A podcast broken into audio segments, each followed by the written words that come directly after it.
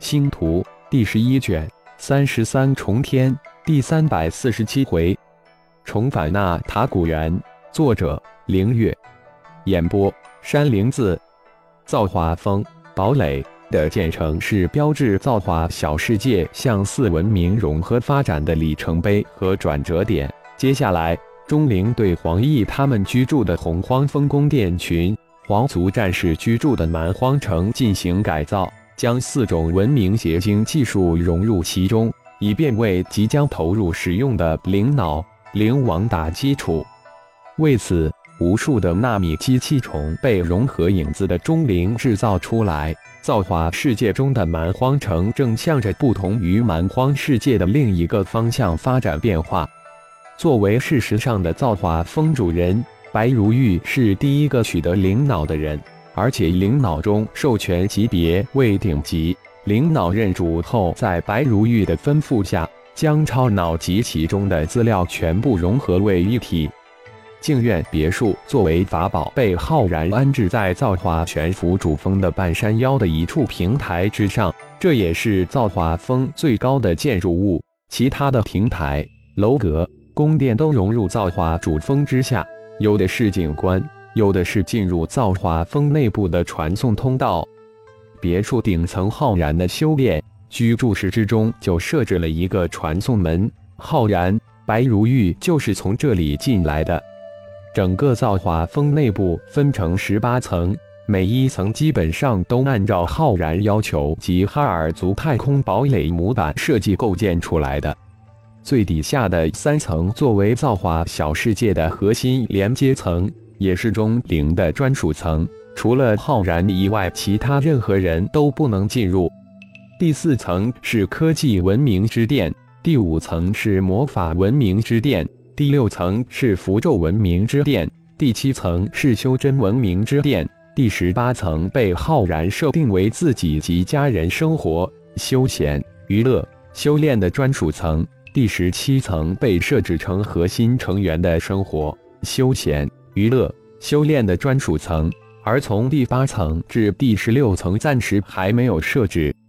浩然、白如玉走马观花似的看了一遍，对一好的设计，钟灵的建造十分的满意。每一层都如同一个巨大的城市，随处可见的科技文明的元素，各种各样的光屏、平面指引图、自动门、自动扫描系统，各种色彩的指示灯、语言。文字选择指示，自动语言引导，传送门、传送带、修炼室，也处处显露出修真、符咒、魔法文明的痕迹。就连浩然这种生于科技文明、长于修真文明、探索在符咒文明的人都大为震惊和新奇。白如玉就如同刘姥姥进大观园，如同好奇宝宝一样，到处东张四望。脸上那种兴奋、精彩之色，让浩然都被感染了许多，仿佛进入了另外一个世界，一个精彩绝伦的世界，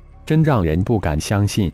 白如玉不知用什么语言来形容自己所见所闻，嘴巴都裂到脖子上了。科技使人类的生活更便捷、舒适；修真、符咒、魔法使个体更加的强大，随心所欲，方向不同。产生的结果就不同。造化风是四种文明融合的标志，更是造化小世界向着文明融合发展的标志，也是我们前进的方向。要让各种文明为我们生活服务，为我们修炼服务，提供一条更加快捷、更加宽广的思路。二人走走停停，指指点点，非常大概的浏览了四、五、六、七。十七、十八层也用去了三天的时间。浩然指引白如玉如何使用、操控各种设施设备，如何通过灵脑来控制、改变各设施设备层的级别。三天的时间，白如玉也只是摸到边，刚入门。毕竟除了修炼文明外，他对其他的文明就如同一刚出生的婴儿一般陌生而又新奇。好在有浩然。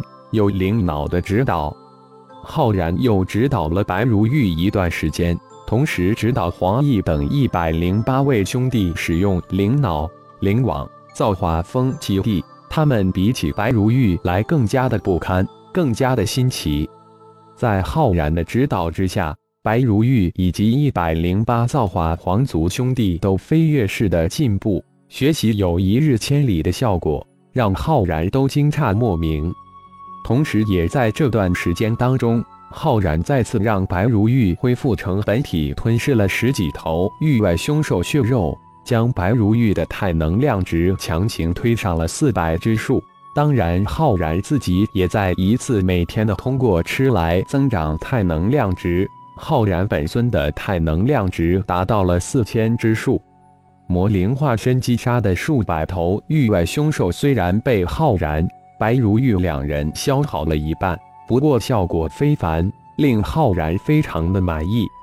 期间。浩然悄然去了几次造化城，现在造化城人口接近百万，虽然距离满员二百万还差很远，但却热闹非凡。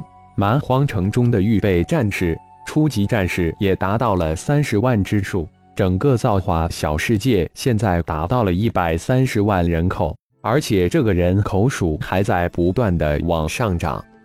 主人，那塔古猿到了。钟灵再次前来报告道：“一晃又过去了一个月，时间过得真快。那塔古猿，我又回来了。”浩然从造化小世界之中遁出来，看着既熟悉又陌生的那塔古猿，心中感慨万千。钟灵，你先行返回金顶山脉。想来金鼎城已经扩建完成，多百多万人应该没一点问题。看了看身下的那塔古猿，浩然这才吩咐道：“是主人，我去了。”钟灵的声音在浩然灵魂空间响起之时，那微型的蛮荒祭坛早已化为流光，消失在浩然的神念之中。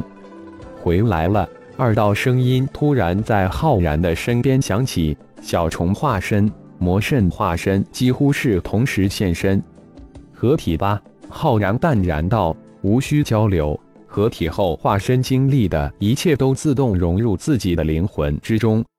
小虫、魔圣两人一右一右向浩然跨了过来，两大化身瞬间融入浩然的身体之中。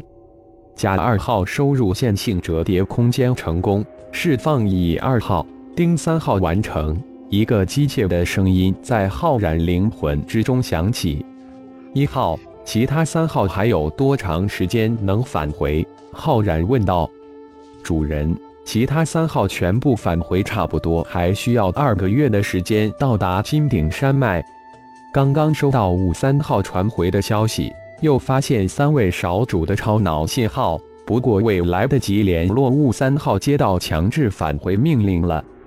一号突然补充道：“哦，那三位少主？”浩然大喜。急忙问道：“金刚、苏浩、昊天三位少主。”一号回应道：“立即派出乙二号、丁三号前往接应，令三人全速赶到金鼎城。”浩然立即吩咐道：“没想到金刚、苏浩、昊天三人都来了，而且还在一块，估计是将冰灵仙府带来了，否则不可能聚在一起，还算有些聪明。”是主人。乙二号、丁三号已经全速前去，估计八个月后就能碰到三位少主。主人的吩咐也一并传给乙二号。哦，细胞能量晶体化解期完成了吗？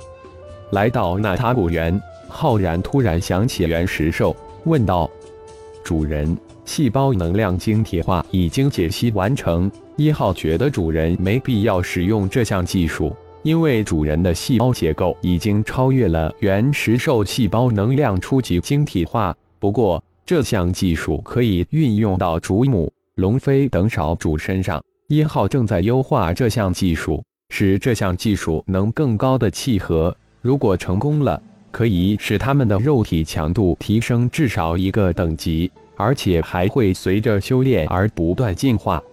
一号的声音充满了理性。没有夹杂一点情绪在里面。